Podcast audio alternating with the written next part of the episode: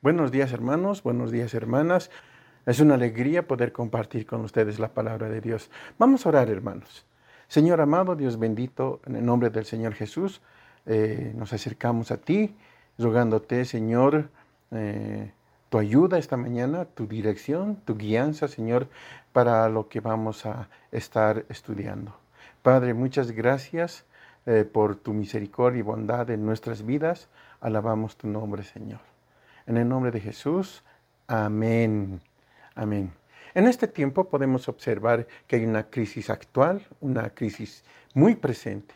Los problemas y frustraciones que la humanidad ha enfrentado durante toda su historia están muy presentes.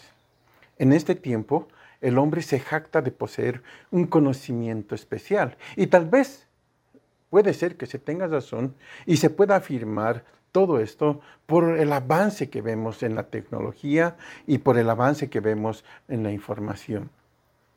Hoy sabemos más que en ningún otro periodo anterior de nuestra historia. Pero hasta ahora, hermanos, el hombre con tanto conocimiento no tiene la clave, no tiene el elemento integrador para que ese conocimiento le pueda dar significado a la vida. Es cierto, el hombre sabe miles de cosas. Sin embargo, su búsqueda del conocimiento real lo ha conducido a, un extremo de crisis personal la naturaleza del problema puede verse al examinar los dos casi exclusivos enfoques que existen hoy. Por un lado, existe la idea que la realidad puede ser comprendida solamente por la, por la razón, ¿sí? pero esta no está libre de problemas. La realidad se convierte en una cosa, en una ecuación, en una ley. Se convierte, peor aún, en un simple dato. Y es entonces que hombres y mujeres también se convierten en datos. Existe otro problema con el intento de comprender la realidad mediante solamente la razón. Este enfoque no presta una base adecuada para la ética, ¿sí? Para eh, cómo nos conducimos, la forma en la que nos relacionamos. ¿sí? Los extraordinarios eh, avances técnicos del presente vienen acompañados, hermanos, por una permisividad moral extrema. ¿saben? Debilita y apunta con el tiempo a desarmar, más bien a deshibar y a, a destruir los valores y el sistema que posibilitaron tanto los avances que tenemos. Por otro lado, en los últimos años. Las fallas, los fracasos y los errores del intento de comprender la realidad mediante solo las razón han empujado o han llevado a las nuevas generaciones a abandonar la razón. ¿Por qué? Porque no les satisface. En, esa búsqueda de, encontrar la realidad, eh, han intentado encontrarla mediante la experiencia emocional. ¿sí? Este enfoque moderno también presenta varios problemas. Por ejemplo, la experiencia, hermanos, no es duradera. La experiencia es pasajera. Cada intento de comprender la realidad mediante experiencias emocionales promete alguna clase de éxtasis, ¿sí? Pero este éxtasis va seguido inevitablemente de una depresión, con el problema adicional de que se requiere de un estímulo cada vez más intenso para que se repita la experiencia. Eh, finalmente, ¿sí? esto acaba en la destrucción o en una desilusión aguda para el ser humano. Otro problema eh, es que enfocar la realidad a través de las emociones no satisface a la mente. ¿sí? Hermanos, nosotros sabemos que hay un camino para conocer la realidad en la que vive el ser humano, en la que vive el hombre. La base de este camino está en Dios, ¿sí? En ese Dios que ha creado todas las cosas y que da un significado a su creación. Es más, ¿no? Nosotros podemos conocerle. La posibilidad de conocerle es algo apasionante es algo que satisface al hombre. Es apasionante, hermanos, porque implica la posibilidad de un contacto entre el hombre y Dios. ¿sí? No importa lo insignificante que la persona pueda verse a sí misma o, sea a los ojos de los demás. ¿sí? Satisface porque ese es el conocimiento, eh, no solamente una idea, no solamente de una cosa, sino de un ser supremo, personal, infinito. ¿Y por, es, y qué ese eh, conocimiento surge de un profundo de cambio de conducta, de un profundo cambio de vida? ¿sí? La Biblia dice en, eh, en Proverbios, en Proverbios capítulo 1, versículo 7, el principio de la sabiduría es el temor de Jehová. Proverbios 9, 1, mm, perdón, 9.10 dice así, el temor de Jehová es el principio de la sabiduría y el conocimiento del Santísimo es la inteligencia. Pero debemos tener mucho cuidado y poner en claro que qué queremos decir cuando hablamos de conocer a Dios. Porque podemos usar eh, la palabra conocer de maneras que son inapropiadas para transmitir el conocimiento bíblico. Por ejemplo, hermanos, existe una palabra para conocer que significa tener conciencia de un hecho. ¿sí? Lo usamos cuando decimos que nosotros conocemos dónde vive alguien, por ejemplo o que sabemos la profesión o la carrera que está estudiando un amigo, un familiar, un, hermano. ¿sí? Esa es una clase de conocimiento que nos involucra personalmente. Otro uso de la palabra conocer significa conocer algo o alguien. ¿sí? Es un conocimiento por descripción. Por ejemplo, conocemos que está ocurriendo en, eh, eh, el mundo con la, pandemia por la información, por los reportajes, artículos y las noticias que podemos encontrar. Otro ejemplo, podemos decir que conocemos una ciudad, por ejemplo, y eso significa que somos conscientes de la geografía de la ciudad que conocemos los nombres de sus calles, dónde se encuentran las tiendas más importantes y otros detalles más. Podemos tener este conocimiento de la ciudad porque tal vez hemos vivido en ella, ¿no? Pero también es posible que tengamos dicho conocimiento por haber leído folletos o libros turísticos. ¿sí?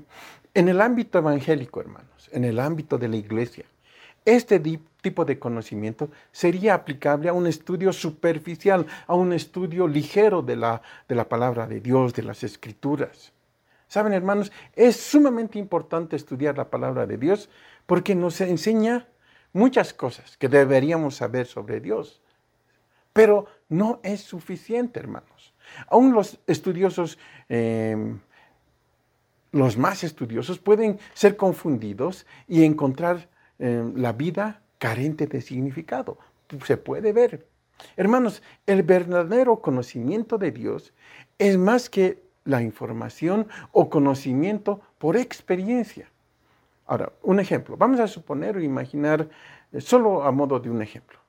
Una persona sale de su casa a pasear, ¿no? La noche está linda para caminar y cuando está regresando a su casa, mira hacia arriba, puede ver las estrellas, un cielo lindo, ve la luna y ve todo lo, lo que es una maravilla. Entonces siente que sucede algo especial y vuelve diciendo que al caminar conoció a Dios y pudo ver que es poderoso. ¿Qué le decimos nosotros a esa persona? ¿Qué le decimos? Le decimos, eso no puede ser, no puede pasar. Hasta cierto punto, hermanos, los cristianos no tenemos por qué negar la validez de esa experiencia. Pero entendemos, y es evidente que conocer a Dios se trata de un conocimiento diferente y más profundo que solamente tener una experiencia o la conciencia de que Dios existe o el mero conocimiento de que Dios es poderoso y es el creador de todo lo que vemos y conocemos. Porque cuando la Biblia habla de conocer a Dios, quiere decir algo diferente. ¿sí? Nos enseña que Dios nos da vida, nos introduce en su familia y desde ese momento nosotros podemos hablar, podemos conversar con Él. De modo que Dios se convierte en ese momento en nuestro Padre. Se convierte en el pastor de nuestras vidas, en nuestro Salvador, en nuestro Señor. Y a partir de ese momento nosotros experimentamos profundos cambios en el proceso. ¿Cierto? Hermanos, No se puede conocer a Dios en forma aislada. Siempre conocemos a Dios en su relación con nosotros.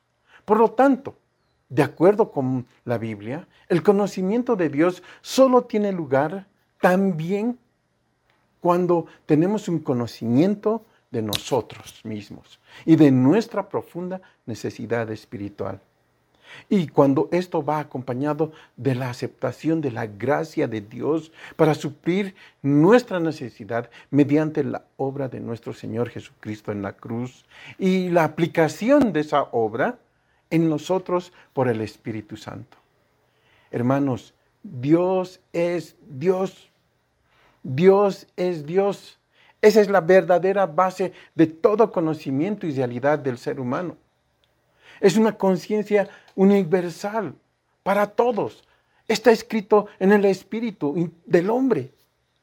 Alguien dijo que la conciencia de Dios es un, es un vacío en la forma de Dios que existe en el corazón de cada hombre y que solo puede ser llenado con la presencia personal de Dios.